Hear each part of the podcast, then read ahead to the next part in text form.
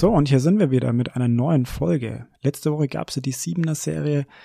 Jeden Tag eine Folge zum Thema Gesprächsführung. Heute gibt es eine ganz kurze Folge zum Thema die fünf Phasen der Teambildung. Und damit möchte ich dir auch etwas zum Reflektieren für diese Woche mitgeben, beziehungsweise zum Beobachten. Schau mal genau drauf, wo steht gerade dein Team oder wo stehen die einzelnen Teammitglieder und in welcher Phase steckst du vielleicht gerade fest? Wie kommst du in die nächste? Fangen wir mal an. Die erste Phase ist die Findungsphase von Teams.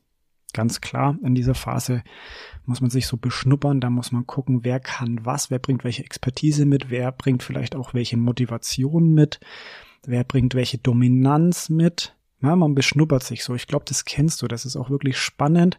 Und ja, in Teams, die sich komplett neu finden oder sowieso sich vorher sehr fremd waren, ist es immer so ein kurzer Moment, wo man dann selber überlegt, okay, was möchte ich eigentlich in diesem Team hier für Rolle oder Rollen übernehmen? Das muss ja nicht immer nur eine sein. Sehr, sehr spannend auf jeden Fall.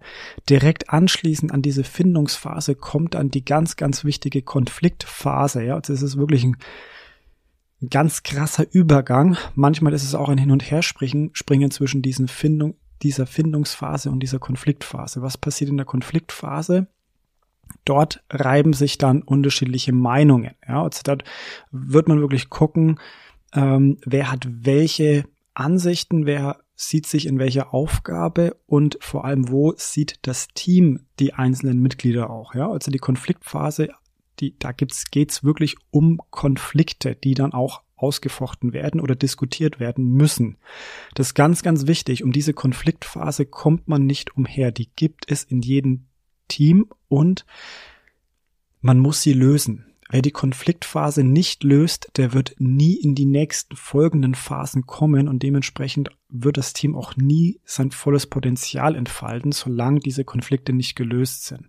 Also nehmt diese Konfliktphase wirklich sehr, sehr ernst, indem ihr im Team auch besprecht, wer hat welche Aufgabe, beziehungsweise wenn Fragen sind, klärt genau diese Fragen. Du als Teammitglied musst auch diese Fragen stellen. Wenn irgendwas nicht passt im Team, dann muss die Frage geklärt werden. Ansonsten schleppst nämlich du diesen Konflikt immer mit. Und als Teamlead, ganz wichtig, schau auf deine ähm, ja, Mitarbeiter, Mitarbeiterinnen, schau auf dein Team. Wo gibt's vielleicht einen Konflikt, der das Team aufhält. Ja, vielleicht fühlt sich jemand in seiner Rolle irgendwie beschnitten oder nicht wohl, wie auch immer. Das muss geklärt werden und das muss auch offen angesprochen werden. Nach dieser Konfliktphase kommt nämlich dann die Regelungsphase. Das heißt, dort stellt das Team Regeln auf, wie wir miteinander arbeiten wollen oder wie das Team miteinander arbeiten möchte, unter welchen Voraussetzungen, welche ja, Werte sie vielleicht verfolgen. Ja, das ist ganz, ganz wichtig. Und dort solltest du als Teamlead auf jeden Fall auch immer unterstützen und präsent sein.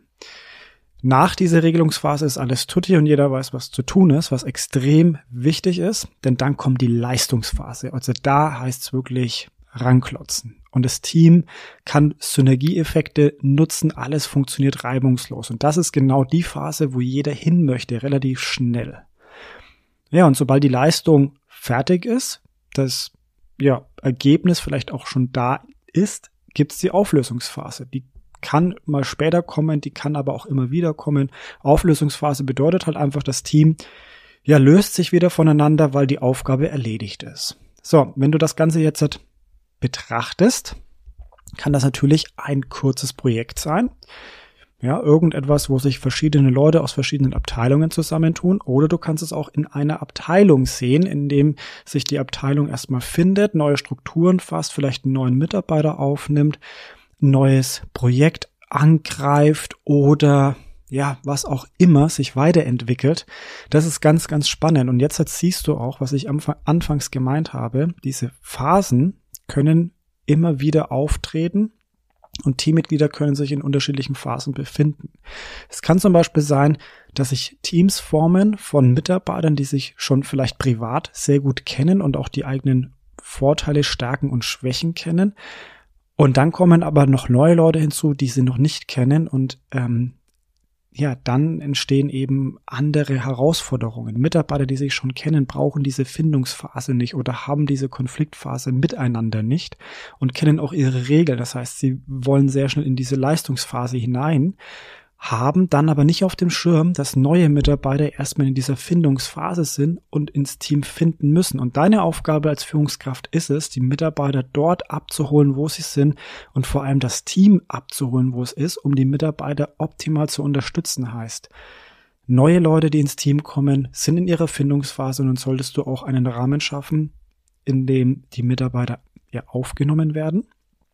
Es sollten Konflikte auf jeden Fall gelöst werden und die neuen Leute und das Team sollte sich nochmal Gedanken über die Regeln machen. Ne? Und dann hast du immer ein Team, das auch leistungsbereit ist und die Leistungsphase voll ausschöpfen kann.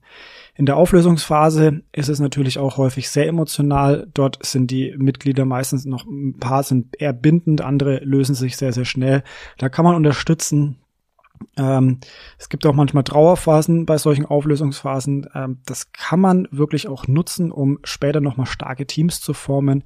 Ja, ich würde einfach sagen, beobachte einfach mal diese unterschiedlichen Phasen. Und mich würde interessieren, ob du aus dieser Folge auch ein kleines Learning für die Woche mitnimmst, indem du nach dieser Woche oder nach dieser Podcast-Folge mal überlegst, was ist bei dir im Team los? In welcher Phase befindet ihr euch oder die unterschiedlichen Teammitglieder und hat dir das geholfen, diese unterschiedlichen Phasen mal zu betrachten, um damit dein Team noch besser zu unterstützen als Führungskraft? Gut, wir belassen es dabei. Eine ganz, ganz kurze Folge zu den fünf Phasen der Teambildung. Ich freue mich auf die nächsten Folgen mit dir, wenn du wieder reinklickst und ich freue mich natürlich auch über jede Empfehlung der Folgen. Klick dich einfach mal durch. Es gibt spannende Themen zu entdecken. Ja, wir hören uns dann in der nächsten Folge. Mach's gut. Ciao.